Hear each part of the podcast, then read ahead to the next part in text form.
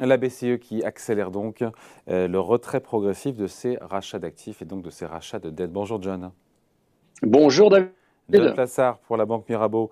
Donc le QE de la BCE va se terminer plus rapidement que prévu, plus vite que prévu. Si j'ai bien compris, à la fin de l'été, toute fin de l'été, fin du troisième trimestre, la BCE n'achètera plus rien.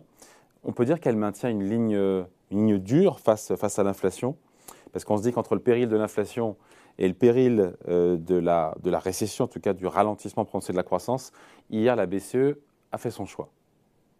Oui, tout à fait, clairement. Euh, mais il faut rappeler une chose, c'est que donc Christine Lagarde a annoncé que l'APP, vous l'avez dit, le QE, donc l'assouplissement quantitatif qui a été mis en place en 2014, prendrait fin au troisième trimestre au lieu de 2023. Donc ça, c'est déjà important.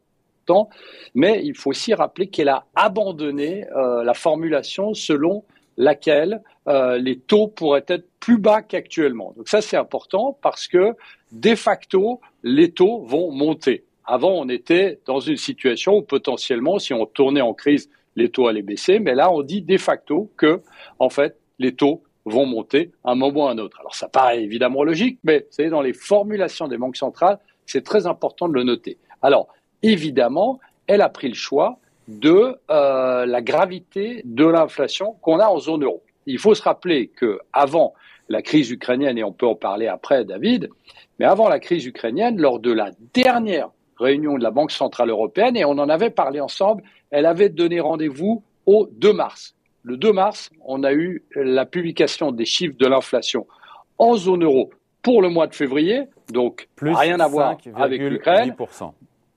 5,8% avec, euh, si vous enlevez euh, euh, ce qu'on appelle tout ce qui est volatile, comme l'énergie notamment, on était à près de 3%. Donc largement au-dessus du mandat de la Réserve fédérale américaine, de, la de, la Banque centrale européenne, pardon, qui est de 2%. Et dernière chose, David, ce qu'il faut rappeler ici, c'est que le mandat de la Banque centrale européenne, c'est pas l'inflation, c'est la stabilité des prix. Ça implique l'inflation, bien évidemment.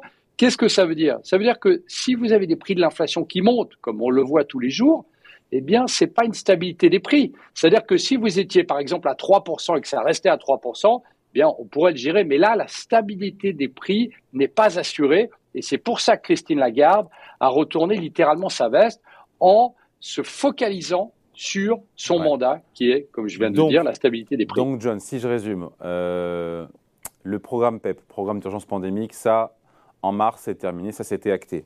L'APP, le, le QE qui existait depuis maintenant plusieurs années, il se termine euh, à la fin de l'été. Et oui, fin du troisième trimestre. Voilà. Et donc, euh, pour moi, la seule nouveauté, la deuxième nouveauté, la deuxième nouveauté, c'est que cette sortie ne sera pas automatiquement suivie par une hausse des taux directeurs. On avait compris jusqu'à présent que ce serait le cas. Là, aujourd'hui, elle dit en gros euh, ben, qu'elle pourrait repousser cette première hausse de taux, qui sont très flexibles. Il l'a rappelé, le gouverneur de la Banque de France, d'ailleurs, ce matin sur BFM, François Villeroy de Gallo. Une première hausse de taux euh, fin 2022, rien n'est acquis. Non, rien n'est acquis. C'est évidemment les chiffres de l'inflation euh, qui vont parler, euh, puisqu'ils ont dit, comme on dit euh, en anglais, être data dépendant, c'est-à-dire dépendant des statistiques économiques. Mais euh, il faut rappeler, puisqu'on on, l'a dit avant, c'est qu'on est à 5,8%, David, qui n'inclut pas du tout les dernières hausses qu'on a eu sur les prix de l'énergie, sur les prix à la pompe, sur le prix de l'alimentaire, sur les prix euh, de, euh, des matières premières et euh, sur les prix aussi notamment des loyers. Qu'est-ce que ça veut dire? Ça veut dire que vous allez avoir dans les chiffres qui vont être publiés début avril, rien que pour le mois de mars, vous allez avoir encore une progression.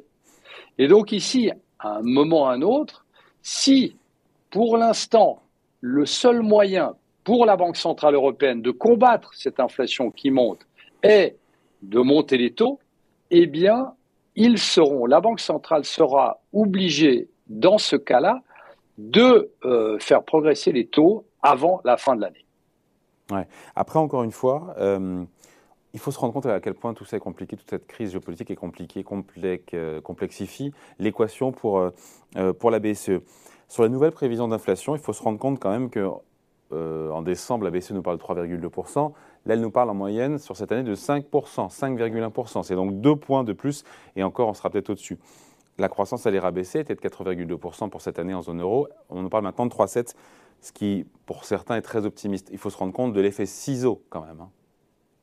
Tout à fait. C'est ce qu'on appelle, en fait, lorsque vous avez une forte inflation et une baisse de la croissance, c'est ce qu'on appelle la stagflation, qui est aussi additionnée d'une hausse du taux de chômage.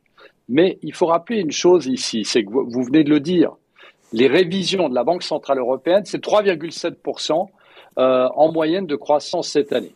Euh, ce matin, je ne suis pas en train de dire qu'ils ont raison, mais je parle des deux zones. Les États-Unis, Goldman Sachs a baissé, la banque américaine a baissé ses estimations de croissance pour 2022 à 1,75%. Qu'est-ce que ça veut dire? Ça veut dire que selon les projections, je ne dis pas que l'un ou l'autre a raison, mais vous avez un décalage complet alors qu'on sait très bien que c'est la zone euro qui va être plus impliquée que les États-Unis. Donc il y a un problème d'un côté ou de l'autre sur ces estimations de croissance. Et euh, David, on sait très bien que l'inflation, et vous en avez parlé souvent, on sait très bien que l'inflation a un lien direct avec la croissance économique. Vous savez, ce qui se passe aujourd'hui avec la crise ukrainienne, ben, vous allez avoir de facto les prix des denrées alimentaires qui vont monter en mars. Et donc, ça, ça va être répercuté dans les chiffres d'avril. Donc, vous êtes dans une situation où, qu'on le veuille ou non, avec la hausse du prix à la pompe, etc., ben, vous avez la consommation des ménages qui est évidemment impactée. Qu'est-ce que ça veut dire? Ça veut dire que vous êtes dans une nouvelle situation où, en pariant sur 3,7% de croissance, eh bien, c'est très optimiste et c'est parier sur une résolution de la crise qu'on a et de la guerre qu'il y a en Ukraine très rapide et euh, évidemment qui euh, va prévoir que demain il puisse y avoir un accord. Et donc, euh, on est ici dans un choix cornélien qui, d'un côté, nous met dans une situation où on a l'impression que la Banque centrale européenne est en train, évidemment, de suivre ce qu'elle a dit avant, au niveau de son mandat, c'est-à-dire la stabilité des prix. Et d'un autre côté, on pourrait aussi imaginer que, en fait, la Banque centrale européenne est en retard sur ses prévisions et c'est pour ça qu'elle a changé de discours. C'est ce qu'on appelle être en retard sur la courbe, être behind the curve euh, en anglais, où en fait on se dit qu'il n'y a plus rien à faire et qu'on panique et qu'on est obligé de changer euh, euh, de d'estimation et que de toute manière on sera en retard. Au final, on se dit quoi? Parce que c'est compliqué, parce que est-ce que au final, c'est pas favorable à l'économie ce que nous fait la BCE, même si elle dit qu'elle pourra repousser un petit peu ses, hausses de taux, elle coupe le robinet, c'est normal vu l'inflation. On comprend que les marchés sont un petit peu mal digérés, sans drame non plus, encore une fois. Euh, ces messages qui sont moins favorables à l'économie. Oui, vous, avez tout à fait raison. C'est-à-dire qu'on on, l'a vu hier. C'est-à-dire que ce qu'on arrive mal à maîtriser, c'est qu'on a eu deux chocs distincts. La sortie évidemment du, du, Covid, ce qui a augmenté la demande, les goulets d'étranglement, etc., ce qui avait déjà propulsé euh, l'énergie, euh, les matériaux et l'alimentaire euh, euh à des niveaux euh, quasi records. Et d'un autre côté, bah, vous avez la crise ukrainienne. Donc vous avez deux chocs.